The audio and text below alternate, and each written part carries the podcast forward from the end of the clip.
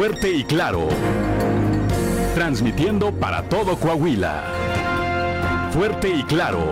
Las noticias como son. Con Juan de León y Claudia Olinda Morán.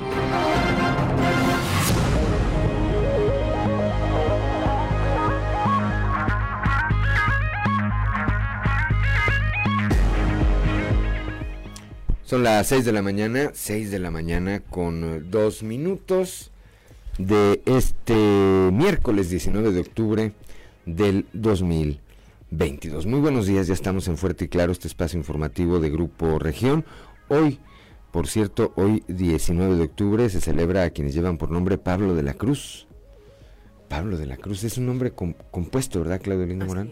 Pablo de la Cruz. Bueno, a don Pablo de la Cruz, porque yo conozco un Pablo de la Cruz, que así se llama de origen, pues un, una felicitación, así como a todos los que estén, lleven este nombre o a quienes tengan, por supuesto, algo que celebrar el día el día de hoy. Como todas las mañanas, saludo a quienes nos acompañan a través de nuestras diferentes frecuencias en todo el territorio del Estado, así como a mi compañera Claudio Linda Morán de Nueva Cuenta. Buen día, Claudia. Muy buenos días, Juan, y por supuesto, muy buenos días a todos los que nos siguen a través de la radio por región 91.3 Saltillo, aquí en la región sureste, por región 91.1 en la región centro, carbonífera, desierto y cinco manantiales, por región 103.5 en la región Laguna de Coahuila y de Durango, por región 97.9 en la región norte de Coahuila y sur de Texas, y más al norte aún, por región 91.5 en región Acuña, Jiménez, y del Río, Texas. Un saludo también a quienes nos siguen a través de las redes sociales por todas las páginas de Facebook de Grupo Región. Son las 6 de la mañana, 6 de la mañana con 4 minutos y como todos los días. También ya está activada su línea de WhatsApp el 844-155-6915. Esta línea es para su uso. Es para que usted se comunique con nosotros o a través de nosotros si quiere hacer eh, alguna eh, sugerencia de algún tema, denunciar alguna situación, hacer algún señalamiento a alguna autoridad, mandarle saludos a alguien, mandarle una felicitación, cobrarle la tanda por aquí mero. 844 155 6915 pues no está lloviendo, pero una mañana fresca de nueva cuenta, Claudio Linda Morán. Así es, las temperaturas eh, bajas en la mayor parte del estado. En Saltillo hay 8 grados, Monclova 13, Piedras Negras 16, en Torreón 14 grados, General Cepeda 18, digo 8 grados, Arteaga 8 grados, también Ciudad Acuña 14, en Derramadero del Sur de Saltillo hay 7 grados centígrados, Musquis 13 grados, San Juan de Sabinas 14, San Buenaventura 13 grados, Cuatro Ciénegas 12, Paras de la Fuente 9 y Ramos Arispe 8 grados centígrados. Pero si quiere conocer el detalle del pronóstico del tiempo para todas las regiones, vamos con Angélica Acosta.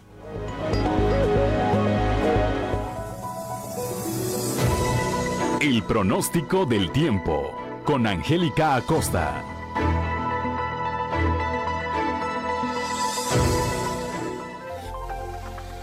¿Qué tal? ¿Cómo están amigos, amigas? Qué gusto da saludarlos. Ya es miércoles, mitad de semana 19 de octubre. Vámonos con los detalles del clima. Continúa la temperatura fresca. Para Saltillo se espera una máxima de 15 grados, mínima de 7. Durante el día de un cielo soleado pasaremos a parcialmente nubladito, se va a sentir fresco. Y por la noche vamos a tener un cielo claro, pero a pesar de eso se va a sentir también algo fresco. La posibilidad de precipitación, 6%. Eso es ahí para Saltillo. Nos vamos ahora hasta Monclova. Máxima de 23 grados, mínima de 7 durante el día se va a sentir un poquito más cálido a comparación de ayer. Va a estar agradable. Eh, por la noche un cielo claro, va a estar fresco por la noche. Toma tus precauciones y la posibilidad de lluvia baja. 1%. Ahí está para Monclova. Nos vamos hasta Torreón. Máxima de 25 grados, mínima de 11. Durante el día principalmente soleadito, se va a sentir más cálido, va a estar agradable. Por la noche un cielo claro, se va a sentir fresco por la noche y bueno, la posibilidad de precipitación 2%. Ese es ahí para Torreón. Vámonos hasta Piedras Negras máxima de 25 grados, mínima de 12. Durante el día totalmente soleado, va a estar muy cálido, va a estar agradable y por la noche un cielo totalmente claro, fresco por la noche, ¿ok? 5% la posibilidad de precipitación, excelente. Nos vamos ahora hasta Ciudad Acuña, máxima de 26 grados, mínima de 11. Durante el día mucho solecito, una buena cuota de sol, un cielo claro, va a estar agradable. Por la noche un cielo claro también, eh, fresco por la noche, toma tus precauciones y 5% la posibilidad de precipitación, muy baja la posibilidad de lluvia para el día de hoy en Acuña, excelente. Nos vamos hasta la Sultana del Norte, máxima de 25 grados, mínima de 8. Durante el día principalmente soleado, rico, cálido, agradable. Por la noche un cielo totalmente claro, algo fresco por la noche y bueno, la posibilidad de lluvia a comparación de ayer, hoy se reduce hasta 3%. Excelente amigos, ahí están los detalles del clima, mañana de nueva cuenta, por favor no se lo vaya a perder y buenos días.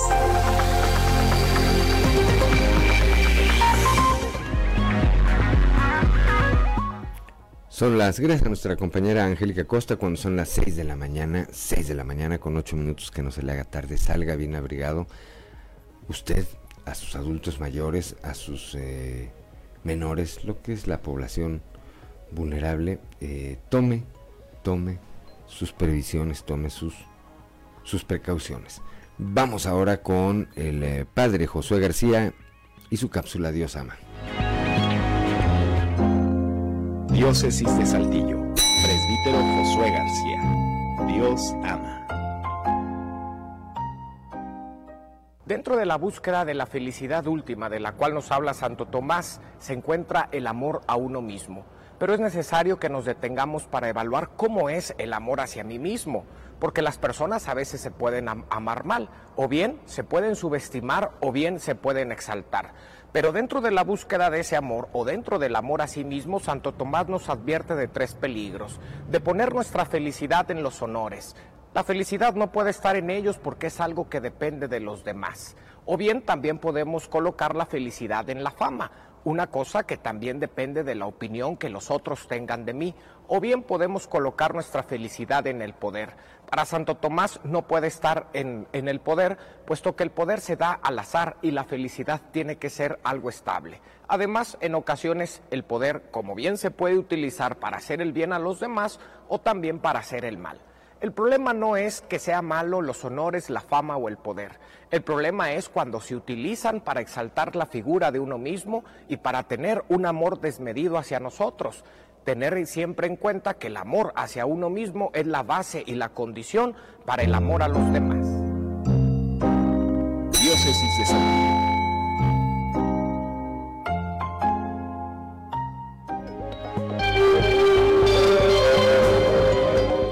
Son las 6 de la mañana, 6 de la mañana con 10 minutos, gracias al padre Josué García, que como todos los días nos obsequia a través de la diócesis de Saltillo esta cápsula. Dios ama. Claudio Linda Morán. Son las 6 de la mañana con 10 minutos. Si usted nos sigue a través de la radio, le invitamos a que vaya a nuestras redes sociales para compartirle de manera directa estos contenidos, los videos más virales en Sucedió en.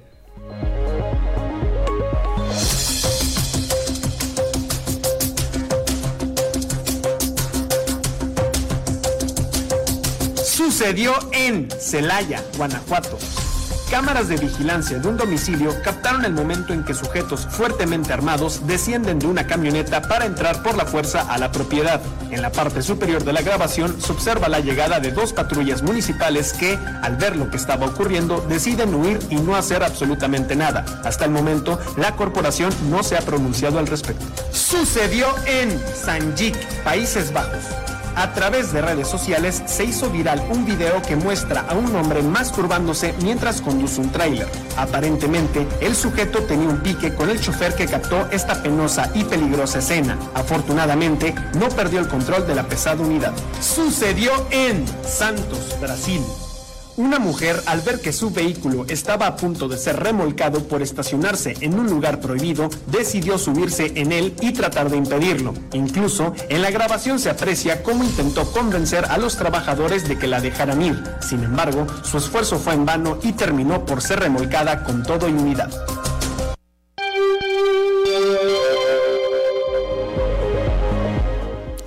Son las 6 de la mañana, 6 de la mañana con 12 minutos.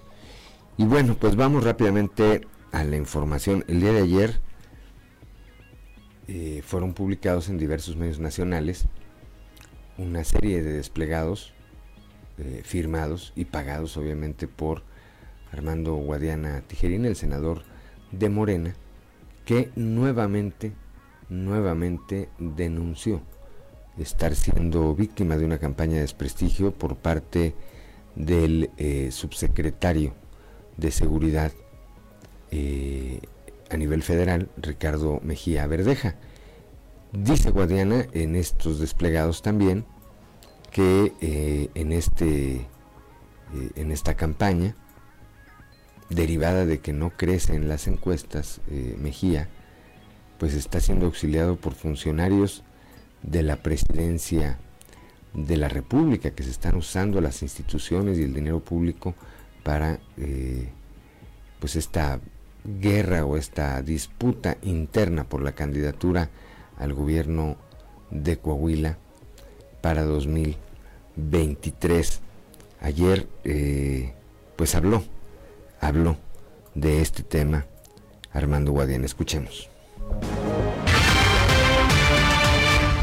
Estamos señalando las verdades, ¿verdad? De las cosas, ¿verdad? Pues que las cosas no, no son así, tienen que ser parejas y no andar con este, pues este, tampoco abusando. Yo no soy piñata de nadie y primero está la dignidad de las personas y es no más que la, la defensa de la dignidad y el respeto a las personas. Yo fui maestro de matemática y estadística y yo me voy a dar cuenta si las encuestas realmente están realizadas con este correctamente o si están eh, cuchareadas como, como coloquialmente se dice, pero eso pues no creo, todo se ha hecho bien hasta ahorita, si ya se hicieron 21 elecciones donde se ha respetado las encuestas, no tiene por qué esta es la última decisión antes de las elecciones presidenciales.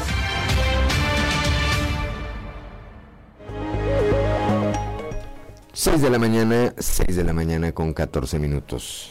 Algunos con desdén, otros negándose a hablar del tema y otros diciendo que es parte de la democracia. Fue como se pronunciaron los diputados locales de Morena en el Congreso local sobre esta misma carta abierta enviada por el senador Guadiana al presidente de la República. Diputado, su opinión sobre esta carta abierta de Guadiana, el senador por parte de Morena, contra, bueno, dirigida al presidente, acusando desde la presidencia actos contra él por parte de Chuy Ramírez y el Mira, la verdad hoy es un día muy importante en la que vinimos, de hecho aquí está el diputado Nix, que vinimos a, a, presentar esta iniciativa, lleva importantes todo un año. Pero díganos cómo afecta al partido precisamente este tipo de desplegados. Es todo, a ver, eh, eh, es importante lo que hoy estamos presentando, es algo, es algo que está es algo revolucionario en el estado de Coahuila de Zaragoza, es algo... Son las 6 de la mañana, 6 de la mañana con 15 minutos. Escuchamos a la diputada Lisbeth Ogazón que no se quiso meter pues en Honduras en este pleito en este pleito interno. Escuchemos ahora lo que dijo el diputado Francisco Javier Cortés. Sí, creo que es un asunto que debe tratar a donde corresponda, ¿verdad? Si es, si es verdad lo que está afirmando. Pero usted su opinión no tiene alguna eh, Estoy ajeno, no tengo con certeza exactamente eh, los límites y diretes de esa circunstancia. Son las 6 de la mañana, 6 de la mañana con 16 minutos. La diputada Laura Aguilar también dio a conocer su postura. Está ahorita presentando, ¿verdad?, sus, eh, sus eh, alegatos o bien lo que él considera. Y pues bueno, yo creo que aquí en esto solamente él es el que tiene que resolver las, los comentarios que han venido, se han venido dando en la prensa última, en estos últimos días. Y pues bueno, yo creo, ¿verdad?, que aquí este, en cuanto a las a lo que él se está quejando de los compañeros de Morena, bueno, yo eso sí desconozco. Este, creo que no, no hay nada en contra, en contra de él. Es lo que le pasó. Escuchamos a la diputada Laura Aguilar. Escuchamos ahora lo que dijo al respecto la diputada local por Morena, Teresa Meraz. Sí, pues es que son acusaciones que él está haciendo, yo respeto, sí, porque yo la verdad yo no sé cómo se esté manejando ahí arriba, sí. Yo aquí soy del estado y pues la verdad no, no, no estoy, no estoy, este, yo, yo leí lo que él escribió y pues como te digo, se respeta, se respeta de cada, de cada, este, de cada persona de Morena. Yo lo respeto al senador como respeto a, Ricardo y a cualquiera de las personas que estén ahí. Son las 6 de la mañana, 6 de la mañana con 18 minutos. También el diputado Rodolfo Walz dio su opinión sobre este asunto.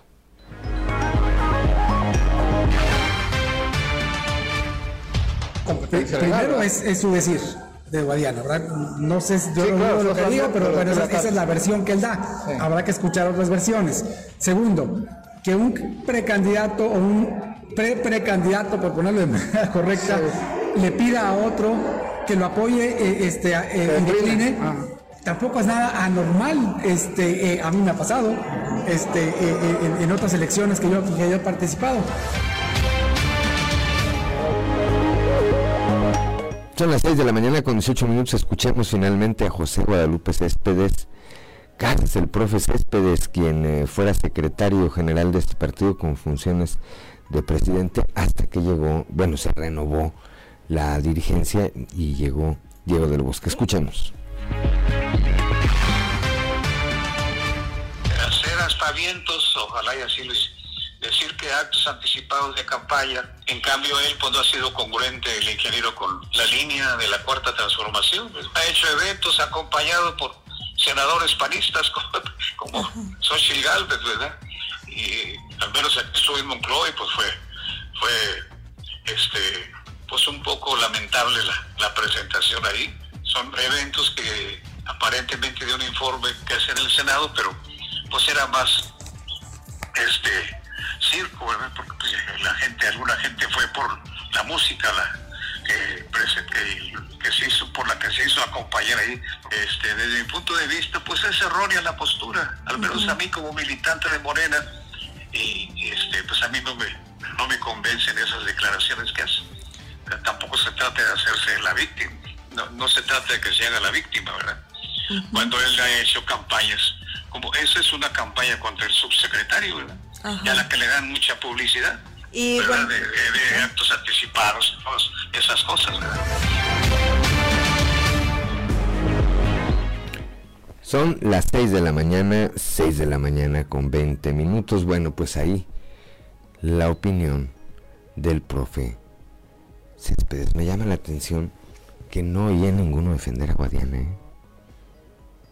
O sea, todos así como que... Tin, tin, tin.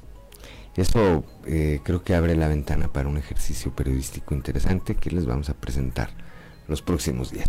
Son las 6 de la mañana, 6 de la mañana con 20 minutos. Vamos eh, a ir a una pausa, a ver, vamos a ir una pausa. Vamos a ir a una pausa, saludamos a don Joel Roberto Garza Padilla, así como a don Gerardo Rentería, que ya nos acompañan esta mañana en la transmisión por Facebook. Vamos a una pausa y volvemos. 6 de la mañana con 25 minutos. Antes de ir a, este tema, eh, compartimos, como todos los días, también la frase, esta frase de reflexión, de motivación que nos eh, obsequia todos los días don Joel Roberto Garza Padilla, allá desde Ciudad Frontera. La de hoy dice, la felicidad no es algo que se pospone para el futuro, es algo que se diseña para el presente. Sea feliz hoy, ¿sí? Mañana no sabemos qué pueda pasar. Saludamos a Alberto Montes, buen día, dice excelente, oportuna y verás. Saludos, saludos también para, para Roberto Montes, que eh, como todos los días acompaña esta transmisión. Ahora sí, ¿qué escuchábamos y a quién escuchábamos, a quienes nos acompañan a través de la frecuencia modulada, Claudia Linda Morán? Escuchamos O ella o yo de el álbum de María Conchita Alonso grabado en 1985. Esta cantautora y actriz venezolano-estadounidense. Qué radical, ¿verdad? O ella o yo. ya hoy determinante. la modernidad, hoy traen una ahí que felices los cuatro y que para que vean cómo cambian los tiempos, ¿verdad? Dos mujeres y un camino, decía aquel. Este, era una canción de una telenovela, ¿verdad? Oye, pero compuesta por Juan Carlos Calderón. O sea, la compone un hombre. Un hombre. O ella o yo. Vámonos. Son las 6 de la mañana, 6 de la mañana con 26 minutos. Vamos rápidamente a la portada del día de hoy de nuestro periódico Capital, que en su nota principal pues eh, habla, eh, más adelante les ampliaremos esta información. El día de ayer, Martín N. y Elizabeth N., padres de un menor que cursa el primer grado en la primaria Luis Donaldo Colosio, esto en la colonia Federico Berrato Ramón, aquí en la capital, denunciaron un presunto abuso sexual supuestamente cometido en contra de su hijo por otro compañero de la misma institución educativa. A través de una junta informativa, los padres del infante afectado dieron a conocer que los hechos ocurrieron el pasado jueves, cuando el niño manifestó tener un malestar, por lo que inmediatamente lo llevaron a revisión médica, confirmando que había señales de abuso sexual. El día de ayer, al participar en los diálogos por México organizados por el Comité Ejecutivo Nacional del PRI, el gobernador eh, del estado, Miguel Ángel Riquelme Solís, aseguró que el país requiere a un PRI unido, fuerte y con bases electorales. Instó a buscar la alianza eh, opositora y entre todos los priistas construir un proyecto claro de gobierno, sin olvidar que este partido se debe a la militancia, a la base y a su trabajo diario. Más adelante también estaremos platicando de este tema. El alumno que emitió la presunta amenaza de tiroteo mediante un mensaje vía WhatsApp fue suspendido. Esto ocurrió ayer allá en Ciudad Universitaria de Torreón. En tanto se desarrollan las investigaciones pertinentes y en todo momento se han respetado sus derechos humanos. La elección del 2023 será contra el gobierno federal. Aquí nos lo dijo ayer Rodrigo Fuentes Ávila, el dirigente estatal del PRI. Saltillo se mantiene como la capital más segura de México, esto de acuerdo al INEGI. Gracias al trabajo coordinado entre sociedad y gobierno, Saltillo se mantiene como la capital más segura del país de acuerdo con los resultados de la encuesta nacional de seguridad pública urbana, la ENSU, que eh, difunde el Instituto Nacional de Estadística, Geografía e Informática. Esta señala que el 74.2% de los saltillenses encuestados dijo sentirse seguro en su ciudad. El secretario de Inclusión y Desarrollo Social, Manolo Jiménez Salinas, dio a conocer que gracias al trabajo conjunto de las más de 30 dependencias gubernamentales, empresas y organismos de la sociedad civil, la segunda feria estatal de la inclusión en Saltillo fue todo un éxito, en donde se atendieron a más de 1.400, 1.400 personas. Ya escuchábamos en voz de Armando Guadiana, pues eh, sus motivos, su este su razón para esta, esta serie de desplegados que difundió ayer haciendo referencia a Ricardo Mejía Verdeja y dirigidos al presidente Andrés Manuel López Obrador. Más adelante le vamos a platicar. El día de ayer el Partido Acción Nacional presentó en el Congreso del Estado su iniciativa para eh, que haya gobiernos de coalición. Esta iniciativa, repito, fue presentada por el PAN y el PRI, en voz de Eduardo Olmos, dijo que la veían con buenos ojos. Esto que anticipa, pues que lleva una ruta, que lleva una ruta de aprobarse. Más adelante vamos a estar platicando hoy con Gerardo Aguado, quien es secretario general del Comité Directivo Estatal del PAN sobre este tema, porque pues esto parecería ser ya ahora sí una ruta hacia una alianza opositora en el 2023 cuando se renueve la gubernatura y el Congreso local aquí en Coahuila. Son las 6 de la mañana, 6 de la mañana con 31 minutos. Vamos ahora a nuestra columna en los pasillos.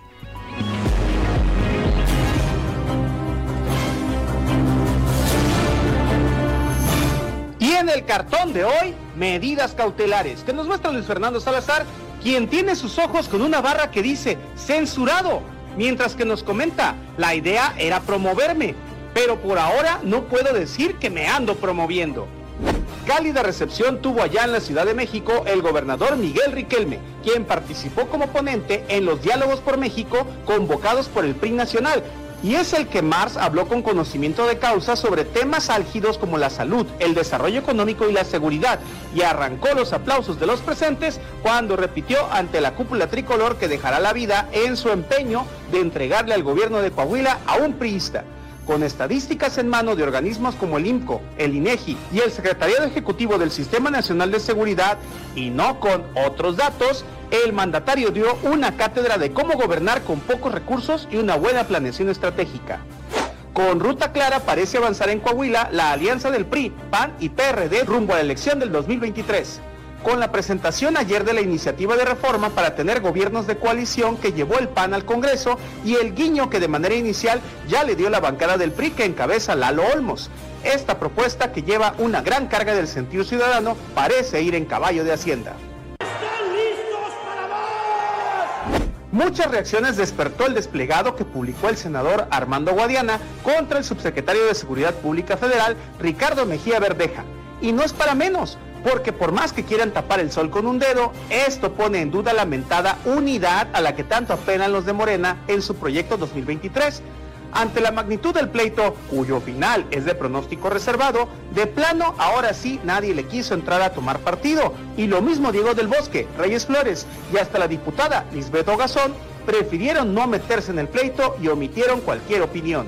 Literalmente no tengo nada que decir en este momento.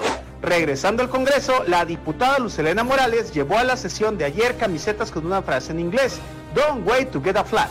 No esperes hasta alcanzar el piso, con la imagen de un automóvil y un neumático averiado. Camiseta alusiva para promocionar el chequeo de las mujeres para prevenir el cáncer de mama.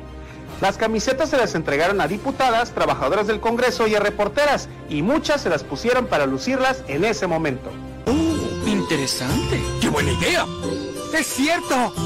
Quien presumió ayer su maternidad y recibió innumerables felicitaciones fue la diputada Lupita Ollervides, que vía redes sociales presentó a su pequeña hija María.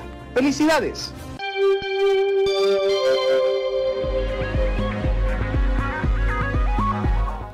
Son las 6 de la mañana, 6 de la mañana con 34 minutos. Vamos ahora a un resumen de la información nacional. Más estudiantes intoxicados, aunado a los casos de intoxicación masiva de estudiantes en Chiapas. En Veracruz se registraron 36 estudiantes de una escuela secundaria que fueron hospitalizados tras presentar síntomas de intoxicación como dolor de cabeza, náuseas y palpitaciones. Estos estudiantes están en observación y se tomaron muestras para tratar de determinar qué fue lo que les hizo daño. En Chiapas aún se desconoce lo que causó esta intoxicación. Impunidad a la alza. En México, siete estados registran un aumento en el índice global de impunidad. Las entidades con mayor incremento son Chiapas, Jalisco y Sinaloa. Esto según el estudio elaborado por la Universidad de las Américas Puebla. A diferencia de 2017, en esta medición, México no ocupa los primeros lugares en la lista de países con mayor impunidad, pero aún así presenta un índice alto. Busca Hacienda recuperar 22 mil millones de pesos. Esto uh, que están en litigio, en querellas por defraudación fiscal y delitos financieros. El procurador fiscal de la Federación, Arturo Medina Padilla, dijo que este número de reclamaciones es el más alto de la historia, tan solo 177% más que los 8 mil millones de pesos litigados en el ejercicio anterior. El funcionario de Hacienda dijo que de septiembre del año pasado a la fecha se han logrado recuperar 18 mil millones de pesos derivados de adeudos fiscales en litigio. Se han dictado 70 autos de vinculación a proceso, 55 de ellos por defraudación fiscal y el reto, el resto por delitos financieros. Sin preguntas al ejército, el Senado mexicano canceló las comparecencias de los titulares de las Fuerzas Armadas, quienes sí asistirán a la Cámara Alta, pero no responderán preguntas de los legisladores. El acuerdo, dice la Gaceta Parlamentaria, dice que Rosa Isela Rodríguez Velázquez, secretaria de Seguridad y Protección Ciudadana, comparecerá con el acompañamiento de los integrantes del Gabinete de Seguridad, teniendo uso exclusivo de la palabra. Rescatan a una niña de 10 años secuestrado, secuestrada. La Fiscalía General de Justicia del Estado de México informó del rescate de una niña de 10 años que, a quien mantenían secuestrada en un hotel de Ecatepec. La madre de la menor habría denunciado el 14 de octubre que la niña le fue arrebatada mientras caminaba con ella por la calle eh, por parte de sujetos a bordo de un vehículo quienes las interceptaron y secuestraron a la niña. Fue gracias a los datos aportados por la propia madre respecto al automóvil en que secuestraron a su hija, cómo lograron dar con su localización. Finalmente revive una iniciativa para explotar delfines, esto con el respaldo de Morena. El Partido Verde en la Cámara de Diputados revivió y pretende la aprobación de una iniciativa que fracasó en 2017 para continuar el negocio de la explotación de delfines en México.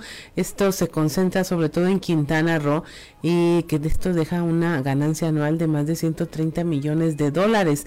La iniciativa pretende mantener las concesiones vigentes para la explotación de delfines en espectáculos acuáticos y renovarlas en caso de que los ejemplares extraídos del mar continúen vivos, es decir, que la explotación seguiría hasta la muerte de estos mamíferos. Y hasta aquí la información nacional. Son las 6 de la mañana con 37 minutos. Vamos rápidamente con Leslie Delgado, nuestra compañera. El día de ayer, eh, pues eh, un, eh, un, matrimonio, padres de menor que cursa el primer grado en la primaria Luis Donaldo Colosio aquí en la capital del estado, denunciaron que su hijo había sido víctima de un abuso sexual. Leslie Delgado, muy buenos días. Buen día, informando desde la ciudad de Saltillo. Este martes, Martín N. y Elizabeth N., padres de un menor que cursa el primer grado en la escuela primaria Luis Donaldo Colosio, ubicado en la colonia Federico de Reto Ramón, en Saltillo, denunciaron un presunto abuso sexual supuestamente cometido en contra de su hijo por otro compañero de mayor grado de la misma institución educativa.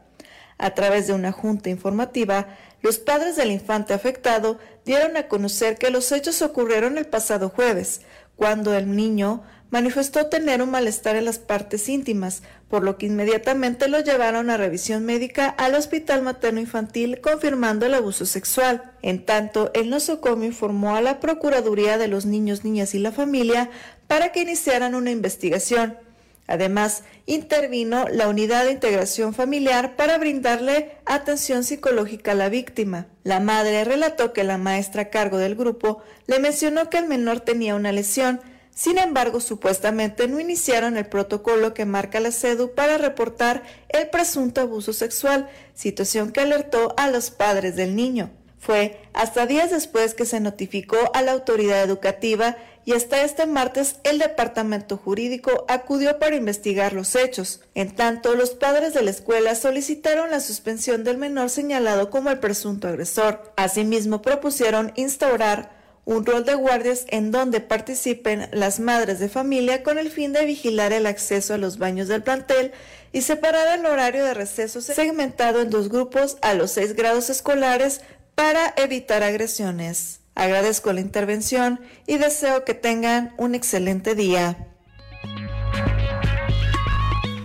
Son las 6 de la mañana, 6 de la mañana con 40 minutos. Bueno, pues ahí. Lo que eh, parece ir en camino de configurarse en otro caso de abuso sexual, en el que de nueva cuenta, aparentemente, pues no se siguieron los protocolos de manera inmediata y los padres de familia de nueva cuenta se vienen enterando por su hijo de lo que pasó en la escuela y no por las autoridades de la escuela. 6 de la mañana con 40 minutos.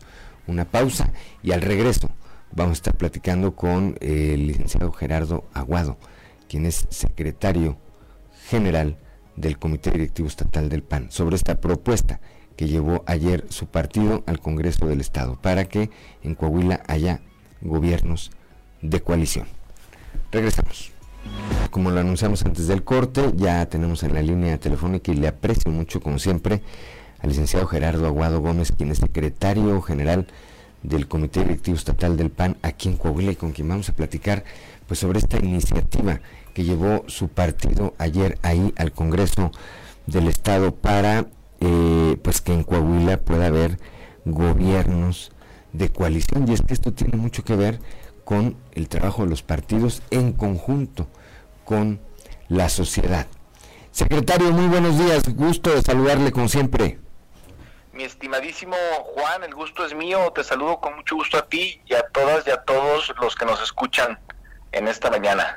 Muchas gracias por la escuchan en todo el estado de Coahuila, eh, secretario. A ver, ayer eh, las diputadas de su partido eh, llevaron esta iniciativa ahí al Congreso del Estado para que haya en Coahuila gobiernos de coalición. ¿Qué significa esto y en qué está basado, secretario? Pues mira, es, es un gran paso. se presenta una reforma constitucional y una nueva ley secundaria, muy pocos estados han optado por eh, redactar toda una ley que dé certeza, que, que dé, eh, que, cree esta pues figura de manera oficial de gobiernos de coalición. En los estados, en las distintas entidades de la República, a veces se dan alianzas incluso eh, acordadas formal e informalmente. Esto ya se ha vuelto común el Partido de Acción Nacional desde hace muchos años eh, ha hecho coaliciones y alianzas, eh, pero no siempre, Juan, eh, implica que una coalición o una alianza de gobierno incluya un plan de trabajo, una propuesta de gobierno, la suma auténtica de, de voluntades de los partidos que van coaligados y queremos gobiernos en donde realmente seamos o que gobernemos todos y que toda la ciudadanía sea a su vez escuchada. Eh, consideramos que un gobierno de coalición implica, a final de cuentas, un fortalecimiento de la democracia. Necesitamos gobiernos más incluyentes, donde exista participación de la sociedad y de los partidos políticos. Y justamente estas reformas a la Constitución, esta nueva ley secundaria, lo que busca es eso, dar certeza, que la ciudadanía sepa que el día de mañana, cuando haya coaliciones, alianzas entre los partidos políticos, estas no obedezcan meramente a intereses partidistas o personales, sino realmente obedezcan a un interés por gobernar mejor, por tener mejor calidad de los gobiernos, por representar la pluralidad, sus distintas expresiones y, a final de cuentas, una representación mucho más madura de la democracia. Ayer que eh, tras presentar esta iniciativa, las diputadas de su partido, bueno, pues inicia un proceso legislativo que usted conoce muy bien, ya que fue eh, diputado local. Pero me, creo que eh, el otro tema que llamó la atención es que de entrada el PRI pues dijo, está bien, me parece bien, habrá que analizarla y demás. Esto parece pues encaminar a que esta iniciativa en su momento sea aprobada ahí en el Congreso, secretario. Sí, tampoco me atrevería a decir que va en caballo de Hacienda, pero creo que hay apertura por parte de las distintas fracciones parlamentarias, los partidos políticos, porque no es un tema que obedezca, como te lo decía, a un interés particular. Sobre todo, creo que por los momentos que vive el país, Juan, eh, hoy ante la amenaza a la democracia del, por parte del gobierno de López Obrador y todo lo que representa los gobiernos morenistas alrededor de la República, las coaliciones o las alianzas se han vuelto una especie de antídoto, la suma de voluntades y de fuerzas contra ese gobierno eh, opresor, contra ese gobierno autócrata, extremista, que representa López Obrador y los gobiernos de Morena en los distintos estados. Y se ha vuelto pues más común hoy que antes que fuerzas políticas se, pues, se unan, eh, firmen convenios de coalición, hagan alianzas, pues, ¿no? Este, creo que la agenda de todos los partidos va dirigida hacia eso, a final de cuentas. Por eso es fácil que transiten apuestas como esta no es un tema exclusivo del Partido Acción Nacional, es un tema que sirve para todos y eso va a ayudar sin lugar a dudas a que transite correctamente. Ya se turnó a comisiones, pasará seguramente, este, va a pasar pues a la Comisión de Gobernación y seguramente eh, por no, no, no, no, no tiene materia electoral, no, no, no, no fue una iniciativa que tuviera que presentarse en tiempo o que tengamos o que se tenga prisa por aprobar, pero seguramente por la naturaleza de esta saldrá este mismo año, pues no, con esta suma de voluntades de los partidos políticos.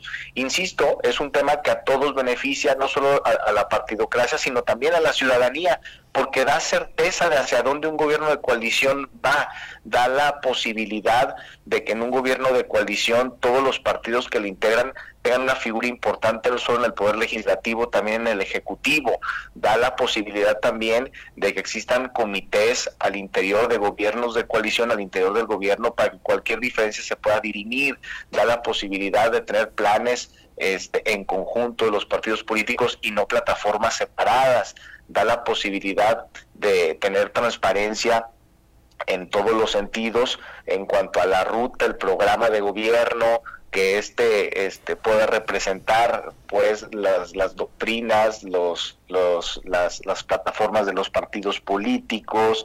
Eh, la verdad es que eh, eh, es, es, es, una iniciativa de avanzada, es una iniciativa histórica que, que va a mejorar el, la gobernanza, la gobernabilidad y que busca precisamente eso, darle la vuelta a estos acuerdos que solamente representen los intereses de los partidos políticos y da lugar, da pauta a crear gobiernos que verdaderamente representen los intereses de los ciudadanos a través de la pluralidad y de una democracia más madura, Juan. Sí, esto, este eh, pronóstico que hace usted de que pudiera estar aprobada antes de que termine el año, implicaría entonces que con esas reglas se jugara la elección del próximo año. Y a mí me parece bastante interesante porque pues esto responde también, y ya lo señalaba usted, a una demanda de la sociedad, de una sociedad, bueno, pues que está queriendo darle forma a ese contrapeso al que usted se refiere, secretario.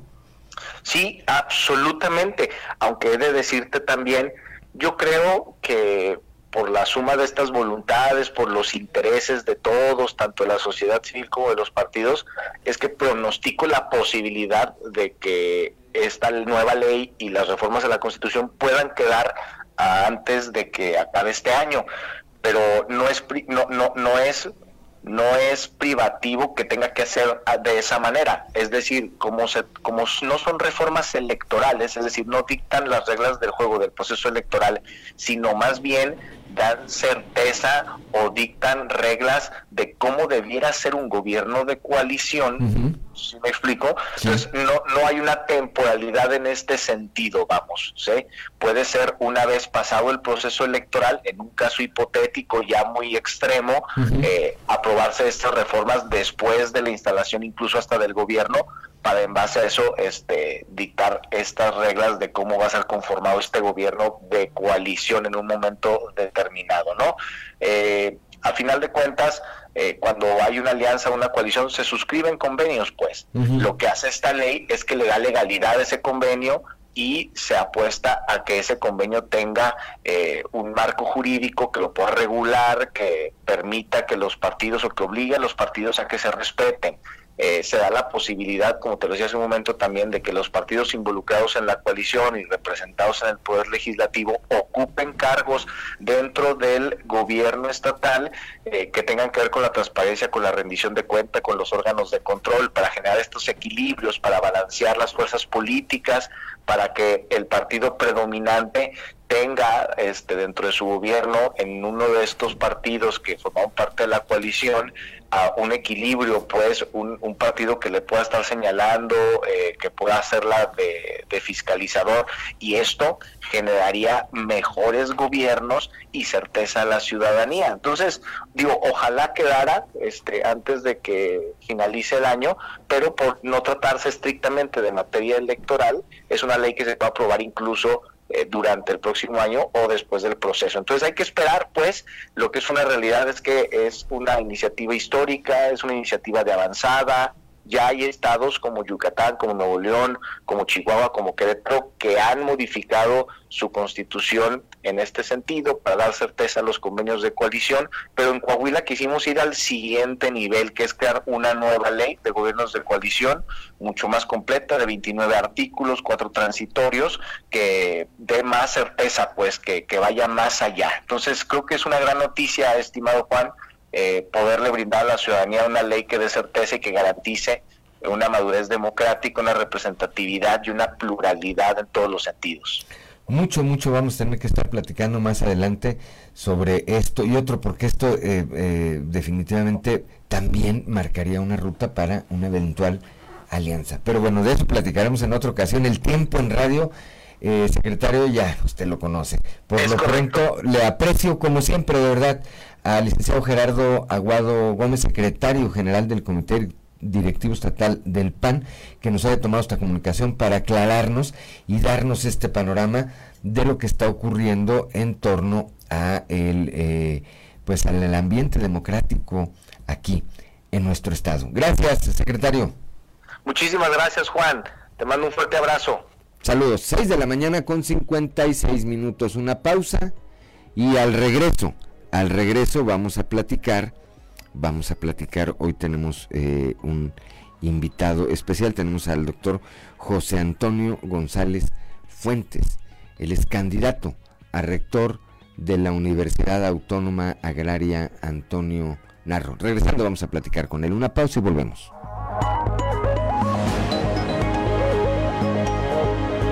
Son las 7 de la mañana, 7 de la mañana con dos minutos rápidamente, Claudelina Morán para quienes nos acompañan a través de la frecuencia modulada que escuchábamos. Escuchamos Noche de Copas, un éxito de 1984 de María Conchita Alonso. Bueno, para que vean, una noche de copas. Una clásica. Una noche loca. Dicen, me han contado, al final de las fiestas y los karaoke. Así es.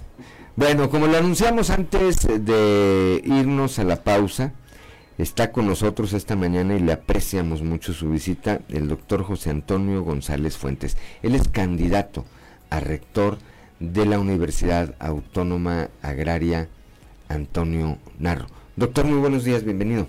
Muchas gracias, licenciado. Gracias por el espacio y un saludo a tu audiencia. Platícanos eh, cómo avanza este proceso, cómo avanza este proceso y qué, cuál es el interés de encabezar pues todo el trabajo que hace una institución tan importante como es la Autónoma Agraria Antonio Narro. Claro que sí. Eh, bueno, el proceso inicia con la emisión de una convocatoria. La convocatoria indica eh, los tiempos precisos de cada, cada, cada, uno de los eventos que ocurren. Y ahorita estamos en el, en el periodo de campaña. La votación será el próximo día, miércoles 26 de octubre, y ahí sabremos quién es el nuevo rector de la universidad. Eh, mi interés para participar en este proyecto. que quiero yo mucho a la universidad. Fui alumno de la universidad, eh, hice mi licenciatura y mi maestría en la institución. Tengo ya casi 20 años trabajando ahí y he estado utilizando y ocupando eh, diferentes puestos administrativos y conozco la institución de diferentes puntos de vista. Eso me da la oportunidad de poder darle el, proponer el ajuste o el nuevo rumbo que necesita la institución. Como, como ustedes saben, la NARRO cumple 100 años en los próximos meses y en estos primeros 100 años ha tenido muchas dificultades como todas las instituciones, pero muchos logros, muchos logros que la colocan como una institución reconocida a nivel nacional e internacional. Sin embargo, debemos de reconocer que ha tenido rezagos y esos rezagos los debemos atender. Si esos rezagos le agregamos los nuevos retos que tenemos hoy en día enfrente, entonces vamos a entender que necesitamos un nuevo rumbo. Un nuevo rumbo que con el paso del tiempo han sido naturales y hoy necesitamos darle ese ajuste. Creo que tengo la capacidad para y el conocimiento para dar ese cambio y orientar a la universidad a donde necesita ir. Por ejemplo, de los nuevos retos importantes que tenemos hoy en día es, por ejemplo, el cambio climático. El cambio climático afecta muchos de los procesos que se enseñan en la universidad y necesitamos que nuestros programas educativos tengan esa parte incluida para poder enfrentarlos. Que se adecúen, que se, actualicen. Así, también eh, el crecimiento de la población a nivel mundial y el rezago en la producción.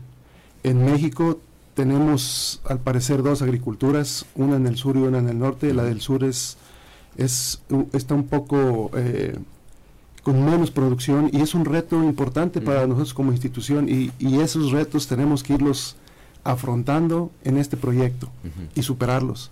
Eh, venimos de una pandemia de dos años que nos creó un bache tremendo con, con la preparación de nuestros alumnos, principalmente con la parte práctica. Así también las políticas públicas nacionales. El Plan Nacional de Desarrollo habla ya de sustentabilidad y habla también de seguridad alimentaria, que es un reto tremendo para nosotros. Y también la necesidad de internacionalización. El resolver el problema de la alimentación en el mundo no es de un solo país, es, de, muchos países, de mucha participación y nosotros como país y como institución debemos estar ahí presentes. Así también los retos que tenemos al interior de nuestra institución, que son fuertes. Tenemos eh, parte de un déficit presupuestario y tenemos problemas de seguridad social que hay que atender y la intención con este proyecto es que la universidad en un futuro cercano se siga, siga siendo reconocida como una institución de prestigio con programas académicos pertinentes y reconocidos de licenciatura y posgrado y seguir produciendo profesionistas de excelente calidad.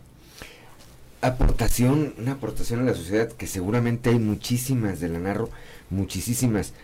Me viene a la cabeza de manera particular una, eh, la figura del doctor Mario Castro Gil, que pues revolucionó, revolucionó eh, una parte de la agricultura de la que hoy, de la que hoy eh, disfrutamos. ¿Qué tan complejo, qué tan complejo es este proceso de, encabezar los esfuerzos de una universidad que como bien apunta usted, pues sí, tiene eh, muchas cosas buenas, evidentemente, pero hoy, pues eh, creo que no nada más ella, sino muchísimas otras instituciones educativas sufren pues de una sequía presupuestal, doctor. Sí. Sí, eh, nuestro presupuesto se compone de dos fuentes de ingreso. el primero y el más importante es, es el, el, ingreso federal, es arriba del 98% y una parte de, de recursos propios. Necesitamos incrementar el presupuesto en la universidad. Vamos a iniciar con gestiones ante la federación, haciendo lo, necesario para lograrlo. Sin embargo, necesitamos voltear a nuevas fuentes de financiamiento.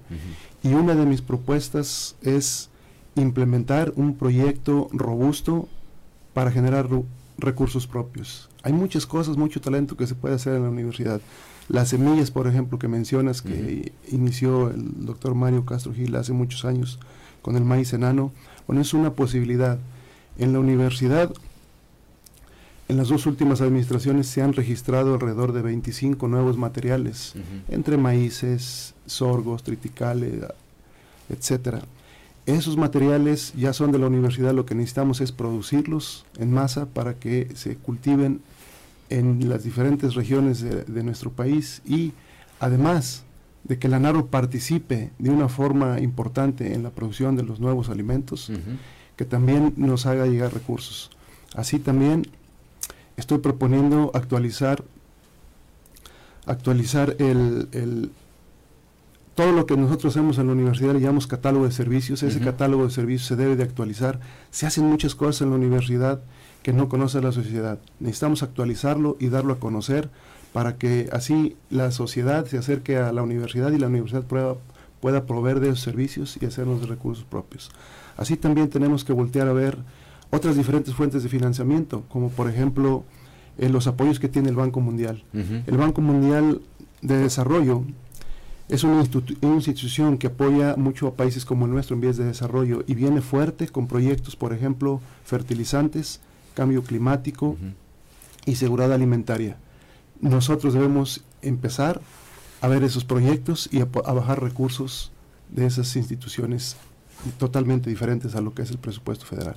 Así también convenios, convenios con empresas, entidades particulares, eh, nos ayudan mucho, una para resolver problemas que se están viendo en el campo hoy en día, principalmente para eso son los proyectos. Sin embargo, esos convenios con empresas nos pueden ayudar mucho en obtener eh, algunos, alguna infraestructura para poder utilizar en comodato o en donación. Entonces eso también nos ayuda mucho con el tema de los recursos. Entonces hay todo un plan, un plan estructurado para poder voltear hacia otros, hacia otros eh, horizontes y ver cómo podemos ingresar más recursos, porque sí, nos hace falta el recurso en la universidad. Es la importancia, es la importancia, a mí me parece, salvo la mejor opinión, por supuesto, el auditorio, pero la importancia de que esté al frente de todos estos esfuerzos alguien que ha ido escalando, que conoce a fondo el manejo de la universidad y que sabe todo el potencial que se puede obtener de ella. Son las 7 de la mañana, 7 de la mañana con 11 minutos. Estamos platicando esta mañana con el doctor José Antonio González Fuentes. Él es candidato a rector de la Universidad Autónoma Agraria Antonio Narro. Claudia Olinda Morán. Bueno, yo me quedé pensando ahorita que hablaban de sus anécdotas con la Narro. Yo fui de las que llegaba, iba, a la escuela de comunicación, me pasé, dije, ah, qué bonita escuela, pero la mía estaba un poco antes, no, no era, no era la Narro. A mí, eh, doctor, eh, me llama mucho la atención su currículum, su experiencia profesional, el listado que pone de cinco actividades o responsabilidades de mayor relevancia en su vida. Y yo creo que si algo nos dejó el tema sanitario con la pandemia fue que había necesidad de más ciencia y menos política, más decisiones tomadas con bases en estudios, en, en, asuntos que se documentan que con temas de decisión así en el aire. Eh, lo que tenemos aquí pues es una experiencia vasta, no solo dentro de la universidad, sino también afuera en toda esta área de, de me veía yo gerente de desarrollo eh, de insumos, de experimentos, eh, de protección y nutrición vegetal, invernaderos, cosas que en la actualidad se están volviendo vitales para toda la, sociedad. Sí, claro que sí. Eh, de hecho, la esencia en la universidad es el área de docencia, investigación y desarrollo. Y tenemos un plan muy sólido para, para darle ese rumbo a la universidad en, la parte docente, donde entra, donde entra docente y, de investigación, donde entra toda esa parte que la universidad que, en la universidad hacemos. Por ejemplo, en la parte docente vamos a iniciar con un estudio de pertinencia integral, robusto, aparte de hacer eh, lo que normalmente se hace en un, estudio, de pertinencia, que es hacer encuestas a empleadores y egresados. Hoy en día quiero que vayamos un poco más allá y que empecemos a, a implementar en estos estudios de pertinencia los documentos que están publicados a nivel internacional, por ejemplo, las estrategias de la FAO para el cambio climático. ¿Qué nos está diciendo el Plan Nacional de Desarrollo? Hay más de 10 documentos publicados. Si nosotros utilizamos esos, esos documentos y los colocamos o los usamos para realizar nuestros planes de pertinencia, es esa información que obtengamos, una nos va a decir qué nuevas materias debemos de estar ofreciendo en la universidad para fortalecer la parte docente. Dos, debe ser la base para las acreditaciones de las materias. La acreditación de las, de las currículas es el primer paso para la calidad. Tres, nos va a indicar cuáles son los nuevos programas que la universidad debe ofertar. Eh, y cuatro, nos va a indicar cuáles son los perfiles de los estudiantes que la universidad debe producir en los siguientes 5, 10 o 15 años. Entonces, haciendo esto, vamos a darle un muy buen rumbo a, la parte docente y creo que es por donde debe circular la universidad. Desde el punto de vista de investigación, que es otra parte fuerte en la universidad, la universidad hace muy buena investigación, prueba de ello está en todos los convenios que se tienen con empresas, instituciones públicas y particulares, donde la universidad está resolviendo problemas actuales. Eh, en la parte de investigación estoy proponiendo actualizar el marco de referencia. El marco de referencia es como si hiciéramos un estudio de pertinencia de la investigación. Eh, el marco, al actualizar el marco de referencia nos va a decir cómo estamos en México desde el punto de vista de investigación, qué se está haciendo y hacia dónde va la investigación, para ajustar también la investigación que hacemos.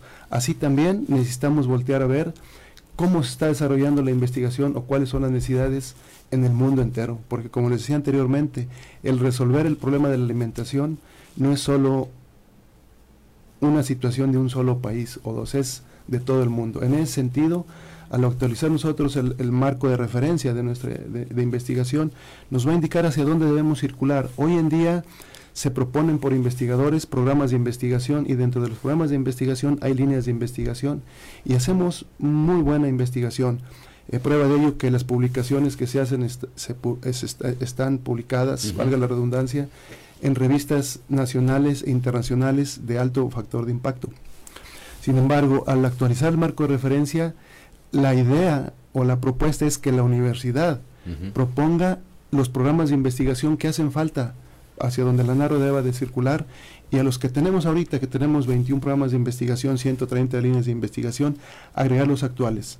Posiblemente el estudio nos diga que debemos de tener un programa de investigación en cambio climático, en fertilizantes, seguridad alimentaria, y en ese sentido que la universidad le diga a los investigadores, tenemos estas necesidades, ¿quién nos puede apoyar para cubrirlas? Y en ese sentido, darle pertinencia a la investigación y que la Narro siga creciendo en ese rubro, donde participa activamente resolviendo problemas al generar conocimiento. Son las 7 de la mañana, 7 de la mañana con 16 minutos. Continuamos platicando con el doctor José Antonio González Fuentes, que es candidato a rector de la Universidad Autónoma Agraria. Antonio Narro, lo escuchan aquí en Saltillo, donde pues tienen el, ese, el, eh, ¿cómo se le puede llamar? La matriz, el, la sede, pero también allá en la región lagunera, donde tienen ahora mismo eh, una unidad. Votan, me supongo, maestros, alumnos, este, eh, trabajadores, todos los que conforman la narro. ¿Qué les diría? Doctor, ¿por qué sí votar por usted? Olvídese que por qué no votar por los otros, ¿por qué sí votar por usted?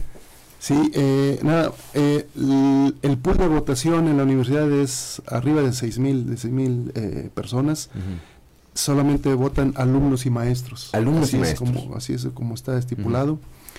Y bueno, eh, pedirle su apoyo, que me den el apoyo y la oportunidad de, de ser rector en la universidad, ya que conozco la institución, desde diferentes puntos de vista, sé las necesidades de la institución, sé cómo hacerlo, he tenido experiencia haciendo las gestiones, conozco los lugares donde se deben hacer las, las, las, gestiones, estamos proponiendo cosas nuevas para llegarnos de recurso. Eh, eh, quisiera pedirles la oportunidad que lo consideren, yo siempre les he dicho, eh, necesitan votar informados, no necesitan votar ni sentirse presionados de ninguna manera votar informados y que me den la oportunidad, ya que conozco la institución y estamos proponiendo un proyecto en beneficio de la institución y de la comunidad universitaria. Que puede ser un, eh, un eh, eh, brinco, por llamarlo de una manera coloquial, tremenda para esta institución, esta visión de la que usted habla de salir, de ya dejar, obviamente, cuando hay presupuesto, pues es muy cómodo, pero cuando no hay presupuesto, eh, coincido con usted, pues hay que salir a buscarlo y hay que ver cómo en esa relación que hay de las instituciones educativas, en este caso de la Narro, con la sociedad, cómo puede ser esto productivo para la institución y que esto permita eh, no detener su progreso eh, por falta por falta de recursos. Así es, así es, claro que sí. Pues entonces, listo ahí, Ax casi las dice la mejor opción para la Narro. Vamos con Toño, ahí le, manda, ahí le, ahí le mandan saludar a través de las redes sociales. Muchas gracias. Ahí le mandan este... Saludos, pues son las 7 de la mañana con 18 minutos. Algo que quiero usted agregar esta mañana, doctor. Sí, claro que sí. Un saludo, un saludo a todos, a toda tu audiencia y también comentar, eh, este es un proyecto que si me dan la oportunidad, gran parte del quehacer universitario va a estar enfocado en los alumnos. La universidad eh, pues es, es los alumnos son el alma de la universidad, dependemos de ello para que esto funcione. Entonces, el proyecto estudiantil es, es muy robusto. Nosotros como institución tenemos servicios, servicios estudiantiles obligatorios, comedor, comedor interno y transporte, y la idea es eh, que ahorita son de buena calidad, hay que mejorarlos, hay que siempre mantener esa calidad, que sean dignos y adecuados, porque eso es sinónimo de calidad y queremos estudiantes de calidad. Además de eso, que es una obligación nuestra, estamos proponiendo una formación integral. Ah, eh, independientemente que se va a trabajar mucho en la currícula para que sea pertinente y los estudiantes estén saliendo eh, preparados con, lo último que está requiriendo a nivel nacional, estamos proponiendo una formación integral donde los muchachos se integren al deporte, se integren a la cultura y que eso les permita, les permita a ellos eh, esta formación integral que se necesita. Hoy en día tenemos eh, alrededor de mil estudiantes participando en disciplinas, pero tenemos una población casi de seis mil. Tenemos una gran cantidad de alumnos que necesitamos invitar a que se a que participen en algún deporte. Y tenemos una estrategia donde los vamos a apoyar con becas deportivas y culturales que tenemos toda la posibilidad de hacerlo para involucrarlos y que en ese sentido eh, aparte de estudiar y venir por un por un grado a la universidad que también se formen en, en, otros en otras áreas importantes de, su vida, como es el deporte y la cultura. Son complementos. Así es. Silvia Pérez dice, excelente proyecto para engrandecer a la narro. Éxito. Bueno, pues ahí le mando saludos. Doctor, gracias. le aprecio mucho, le apreciamos mucho su visita esta mañana. Seguramente no va a ser la, la aunque sí es la primera, esperemos, que no sea la última, que sea la primera de muchas. Y bueno, pues estaremos atentos al desarrollo de este proceso y de la votación ahí en la Autónoma Gran Antonio Narro. Claro que sí. Muy buenos días. Muy buenos días, gracias a todos. 7 de la mañana, son las 7 de la mañana con 21 minutos, una pausa y regresamos.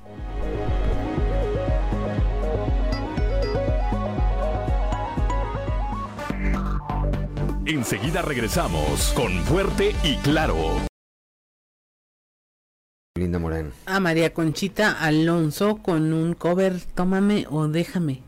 Tómame o déjame. ¿De quién era? ¿De Mocedades no? Mm, sí, sí, de sí, ¿verdad? Dale para que vean que ando más o menos en la jugada, ¿verdad?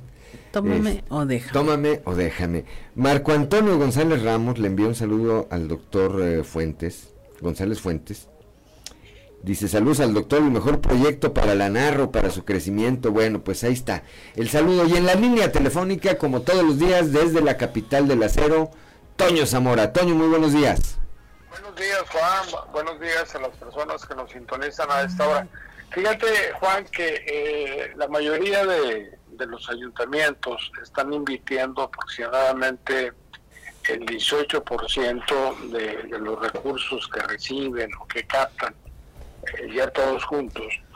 Y, y en Moclova está sucediendo un hecho extraordinario en el sentido de que eh, Mario Alberto Ávila Delgado está invirtiéndole el 36% de ese dinero. Y, por lo pronto ya compró treinta y tantas patrullas que ya están funcionando. Pronto llegarán a Monclova 20 automóviles utilitarios, esos se dan.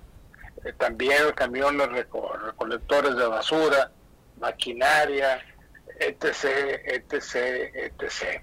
Y fíjate también, déjame te cuento, Juan, que, que Mario Dávila ha tenido un cambio, pues, o sea, eh, Mario Dávila, si tú lo conoces, es, una persona seria, es una persona tranquila, relajada, y últimamente en sus eventos lo he visto o se le ha visto diferente. ¿Por qué? Porque llega haya 10, 20, 30, 40, 50 personas ahí en algún evento, que alguna obra que vaya a iniciar, y a todos va y los saluda de mano. Entonces, este, e, eso le, le cambia la imagen al ciudadano de, la autoridad municipal y, pues bueno, al final de cuentas es parte de lo que se tiene que hacer ahí en la administración municipal. Por otro lado, mi Juan, este, pues eh, ya empezaron los coculazos en Morena, ¿no? No, pues ya habían empezado, ya habían empezado, lo que pasa ahora, ya le están respondiendo, Guadiana ya está, ya está respondiendo, no había respondido. no había respondido, así es. Y, pero dijo, no soy, no soy piñata de nadie, pero pues ya, ya tenían como cuatro meses dándole de palos. Sí, dijo, ya párenle, párenle. Oye, y lo peor del caso es de que la, información o la ayuda que está recibiendo aquel que te platiqué este, es el, del vocero de la presidencia. Eso dice el ingeniero Guadiana, ¿eh? Yo sí le creo, me cae bien Guadiana, yo, sí le creo porque es, es, buen tipo, desde aquella vez que se disfrazó de, de, Mario, Mario Bros, ¿no? ¿De qué fue? De Mario Bros. Sí, eh, desde ese día me empezó a caer bien no me caía bien, pero desde dije, este cuate, este raza, dije, no, pues, está bien, Mario Entonces yo sí le creo que haya salido de la presidencia de la República y, que, y que pues haya ahí... Ahora la pregunta es, ¿y si salió de la presidencia de la República ese tipo de informaciones en contra de Armando Guadiana, este, no estará el presidente detrás de todo? Pues es, un, es una buena pregunta, como dicen, porque es muy difícil de contestar, mi querido Toño. Sí, ¿verdad? Así dicen, cuando es una, una buena pregunta es muy difícil de contestar. Lo cierto es que, como bien apuntas, pues ya se están dando, ahora sí, hasta con la cubeta. Pero este enfrentamiento ha provocado otro fenómeno, Toño. Que que a las otras fuerzas de Morena, salvo sus honrosas excepciones, a los otros personajes de Morena, el ratón les haya comido la lengua. Ayer nadie se quiso pronunciar. Los diputados dijeron que tenían tos, otro que este, está mejor el perrito. Eh, Diego del Bosque se perdió, dijo en unos minutos me reporto. Pues ya van muchos minutos y no se ha reportado. Reyes Flores, boca callada, siguió en, al bajo perfil que trae, lo bajó todavía mucho más. Reyes Flores, Reyes Flores andaba acá en un clon, déjame te cuento. Eso no le implica contestar. Pues a lo mejor, a lo mejor, pero a lo mejor, a lo mejor sí está la liniota ahí, ¿no, mejor? Por aquí se van y por aquí se van. Pues en- entonces Que, está al final de, que al final de cuentas el presidente no les dice, váyanse por aquí, váyanse por allá. entonces está muy canteado ya ese, ese proceso. Y- y está muy canteado, sí, sí, sí. que no se que no se anden haciendo locos pues ya si dicen es el dedazo pues es el dedazo nomás que les digan de buena Por eso, manera a, a día- y a Luis Fernando verdad Sí, algún día le preguntaron al presidente de qué opinaba de lo que estaba pasando acá en, en Coahuila o lo que estaba haciendo acá Mejía. Y que dijo el presidente, no, pues ahí está la ley. Pues si la ley no la respeta él, pues menos los demás, ¿no, mi Juan? bueno pero dijo otra cosa interesante dijo que los coahuilenses decidan y luego dijo y yo soy de Coahuila entonces bueno pues a quien le entienda los mensajes pues ahí están muy claros Toño no Así es, mensajes muy claros. Por lo Pues pronto, por lo pronto hoy, eh, si no me equivoco, si no me equivoco y déjame verificarlo para no, para no cometer una eh, imprecisión, el periódico La Prensa de Monclova trae un artículo que dice el pleito de Guadiana Mejía está mejor que una serie de Netflix, dice. Bueno, Pues puede, puede ser, puede ser, sí. Pues eso, es, eso dice el periódico, eh, es una opinión del presidente de la Junta de Gobierno del Congreso local, Eduardo Olmos. Bueno, pues ahí está. Gracias, Toño Zamora, como siempre. Hasta mañana. 7 de la mañana con 33 minutos, Claudio Linda Morán. Pues nos vamos a siempre, siempre hay un tuit o no.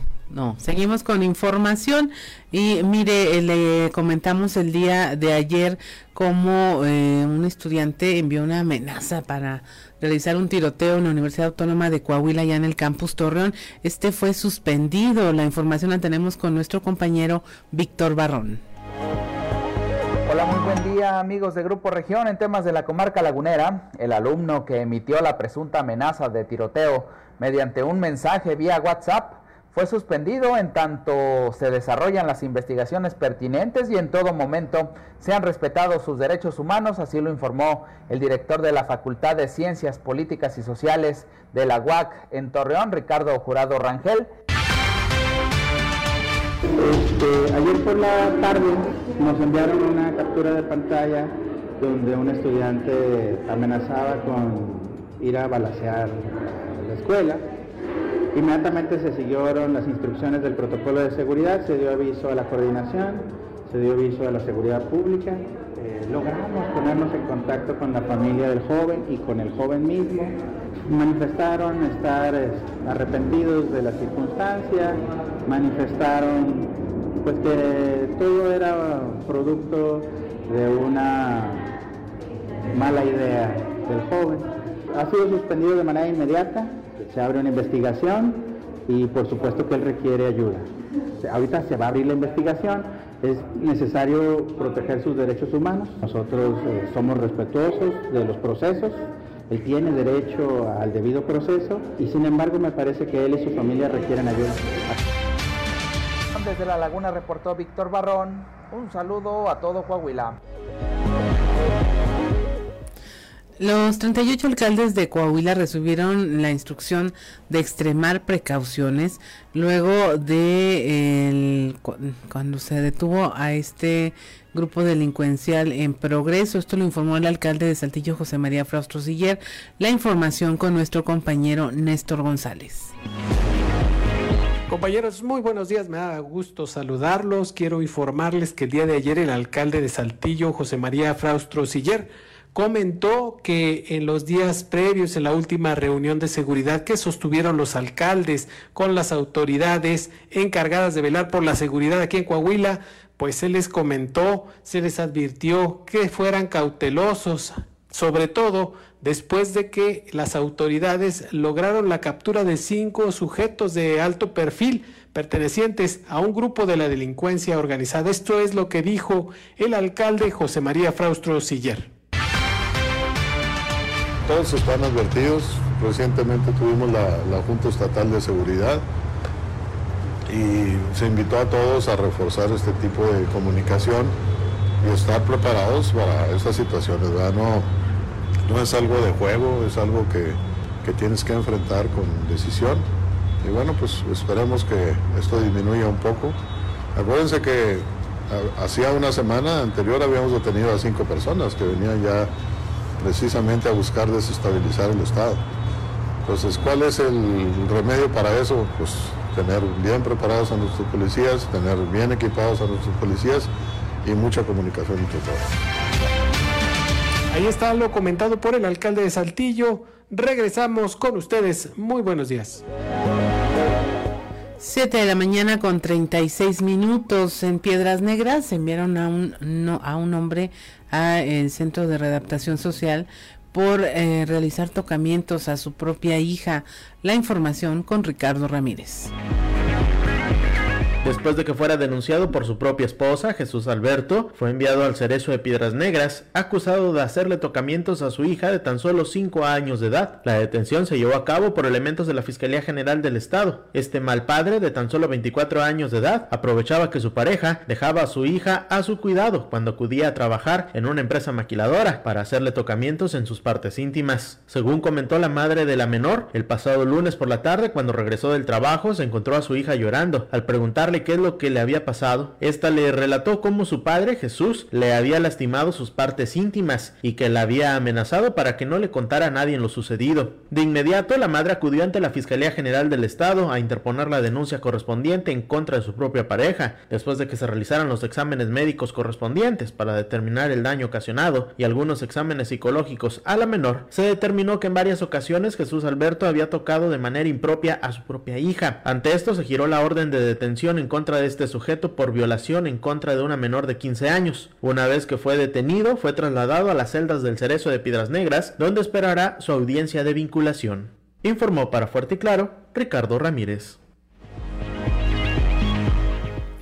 7 de la mañana con 38 minutos. En Coahuila se seguirá trabajando para mantener la seguridad y las condiciones rumbo al próximo proceso electoral. Nuestro compañero Raúl Rocha habló de este tema con el presidente de la Junta de Gobierno del Congreso del Estado, el diputado Eduardo Olmos.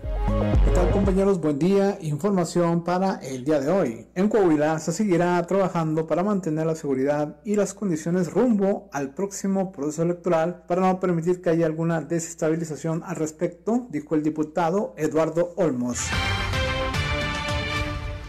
puede generarse desinformación y, puede este y pueden caer en la tentación eh, elementos delictivos que se encuentran en otras entidades para tratar de, desestabilizar nuestra entidad y nuestro, y nuestro Estado. En, el entendido que a río revuelto ganarse de pescador, ¿verdad? Cuando existe desinformación, cuando existe polarización, cuando, cuando existen acusaciones, cuando existe una comunicación deficiente, pues evidentemente siempre hay quien pueda ganar en, circunstancias como estas. Y creo que creo que es a lo que se refería el gobernador, de que pueden existir elementos, existen elementos que le apuestan a esta desestabilización este, y que le apuestan a que, a que, a que Coahuila pudiera eh, eh, entrar en un estado de descomposición. No va a ser así, ¿verdad? Tenemos que ser muy responsables desde el manejo de gobierno, desde el manejo desde la seguridad, desde la coordinación que existe con otras órdenes de gobierno para que se pueda seguir pueda seguir habiendo un control que permita que la sociedad no entre en un esquema de inseguridad y que conforme se vaya acercando el proceso electoral el año que entra, este, puedan existir condiciones para que el desarrollo democrático de nuestra elección sea exitoso, ¿verdad? Esta es la información para el día de hoy. Buen día. 7 de la mañana con 41 minutos. Estamos en Fuerte y Claro. Regresamos.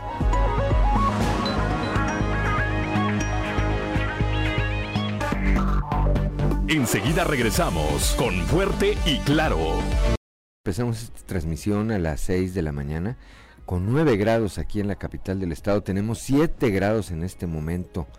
Allá desde Parras de la Fuente, eh, como todos los días, Ricardo Martínez, que nos platique de manera inicial cómo está la temperatura, cómo está el frío allá en eh, este pueblo mágico y después, por supuesto, vamos al reporte que todos los días nos obsequia. Ricardo, muy buenos días. ¿Qué tal, Juan de León? Muy buenos días. Eh, Claudelina, también muy buenos días a todos ustedes, a todo su auditorio. Esta mañana desde el bello pueblo mágico de Parras de la Fuente, comentarles que pues eh, una mañana muy fresca, muy agradable, sin duda alguna, eh, la temperatura está a 8 grados centígrados. Eh, pues eh, te comento rápidamente en el tema de, de la información que se reporta el robo de una camioneta tipo Honda eh, CRV. Esta camioneta pues eh, fue sustraída de la ciudad de Saltillo, Coahuila, según la información eh, que se que se da a los cuerpos de emergencia. El, conductor de la de la camioneta huyó con rumbo a la carretera eh, de Saltillo hacia Torreón. Eh, elementos de la lo que es la policía municipal y de la policía civil de Coahuila montaron un un dispositivo en todo este tramo carretero, tanto en la carretera libre como en la carretera de cuota, eh, tratando de dar con eh, quien sustrajo esta camioneta CRV. Eh, esta camioneta es de una agencia eh, eh, hay automotriz y se encuentra pues también prestando sus servicios como un, una unidad de prueba, una unidad de, prueba en esta en, en esa en esta agencia. Eh, te platico pues que no quisieron dar más datos por ahí las, las autoridades, eh, si fue el uno de los empleados el que sacó la camioneta o si fue alguien que abusando de la confianza de, la, de la empresa eh, saca por ahí la camioneta para hacer la prueba de manejo y huye de la ciudad de Saltillo, Coahuila, rumbo esta carretera Saltillo-Torreón.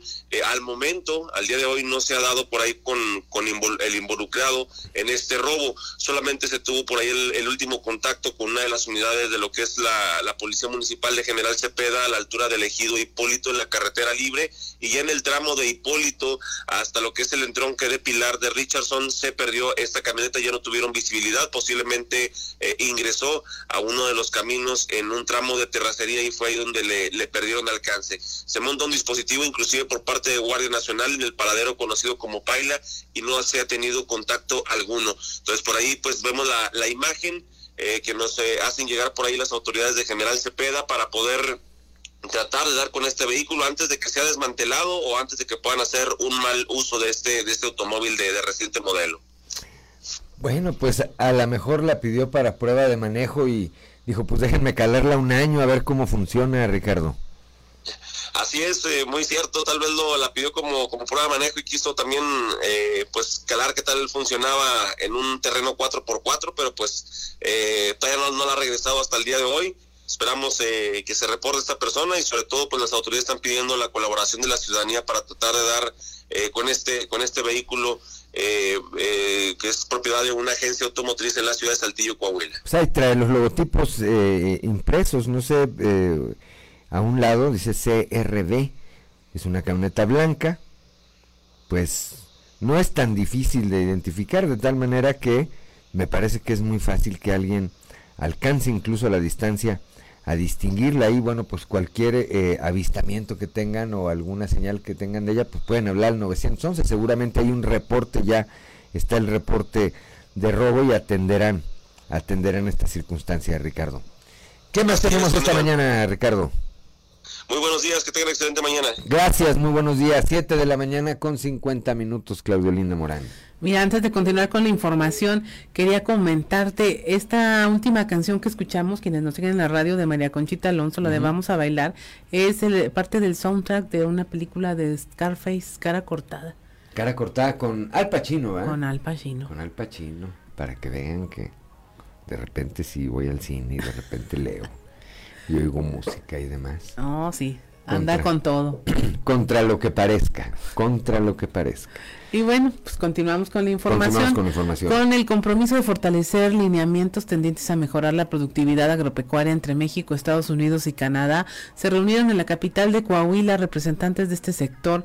Esto eh, para formalizar el acuerdo agropecuario trinacional en una eh, reunión inaugurada por el gobernador Miguel Riquelme. Los trabajos que concluirán este miércoles estuvieron coordinados por la Asociación Mexicana de Secretarios de Desarrollo Agropecuario, la AMSDA, que preside el secretario de Agricultura y Ganadería de Sinaloa, José Jaime Montes Salas. Al dar, la bienvenida al gobernador Miguel Riquelme, destacó que entre los objetivos del encuentro está el enriquecer el trabajo conjunto para llevar a buen puerto este acuerdo. Son las 7 de la mañana, 7 de la mañana con 51 minutos. Eh, comentábamos cuando leíamos la, la portada de esta eh, participación que tuvo ayer el eh, gobernador Miguel Riquelme allá en los diálogos por México, organizados por el Comité Ejecutivo Nacional de su partido. Bueno, ahí, ahí el mandatario estatal hizo ver que el país requiere un PRI unido, dijo, fuerte y con bases electorales. Instó a buscar la alianza opositora y entre todos los priistas construir un proyecto claro de gobierno sin olvidar, dijo, que se debe a la militancia, a la base y a su trabajo diario. La antesala del 2024, recordó, son Coahuila y el Estado de México. No soñemos antes de hacer la tarea, advirtió. Dijo también que el PRI está ante una oportunidad histórica de establecer un diálogo abierto y franco entre los propios militantes para aportar entre todos una fórmula que permita convencer al electorado de que el rumbo de México no va bien de que vamos por un camino directo al precipicio y necesitamos con urgencia corregir el rumbo. Debemos encontrar, dijo, la explicación y las palabras adecuadas para que la población y el electorado entiendan lo que está pasando en el país en el sentido de que las decisiones no solamente no han sido correctas, sino que este gobierno está acabando hasta con nuestras reservas. Son las 7 de la mañana con 52 minutos. Tenemos deportes. Vamos con Noé Santoyo al mundo de los deportes. Resumen Estadio con Noé Santoyo.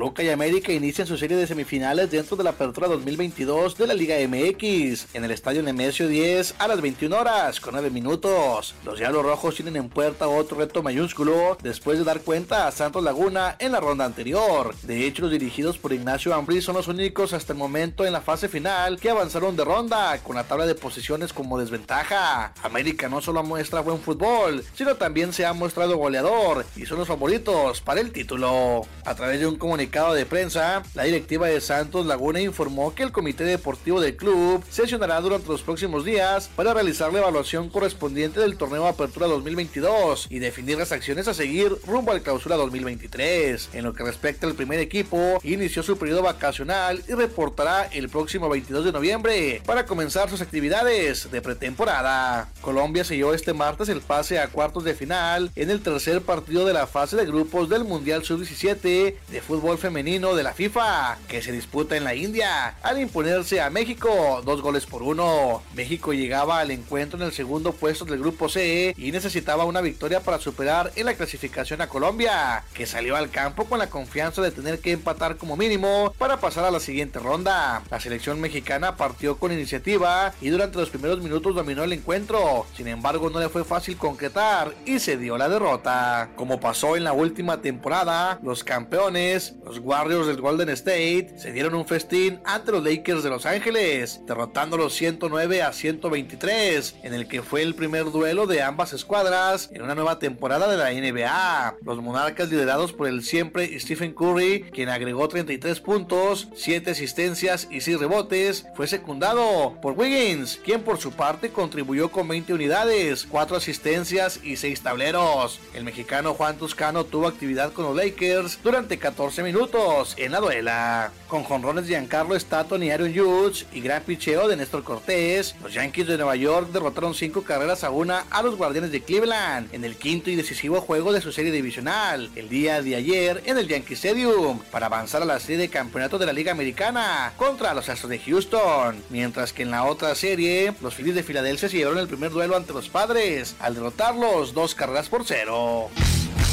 Resumen Estadio con Noé Santoyo.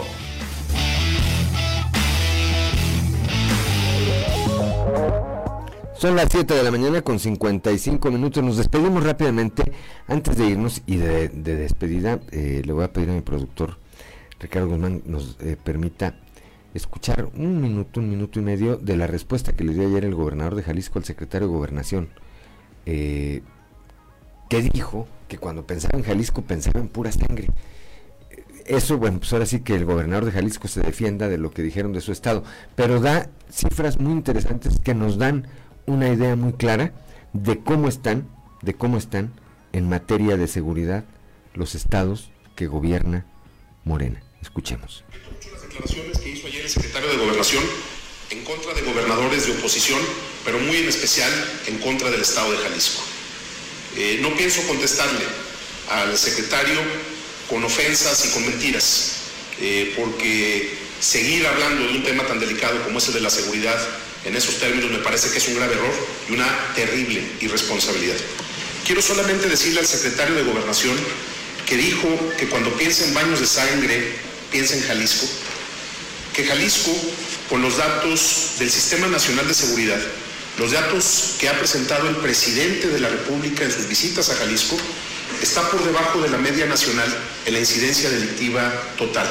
Y que, por cierto, antes de nosotros, en los datos del Sistema Nacional de Seguridad, hay 10 estados gobernados por Morena que tienen una mayor tasa de incidencia delictiva total, donde están integrados todos los delitos.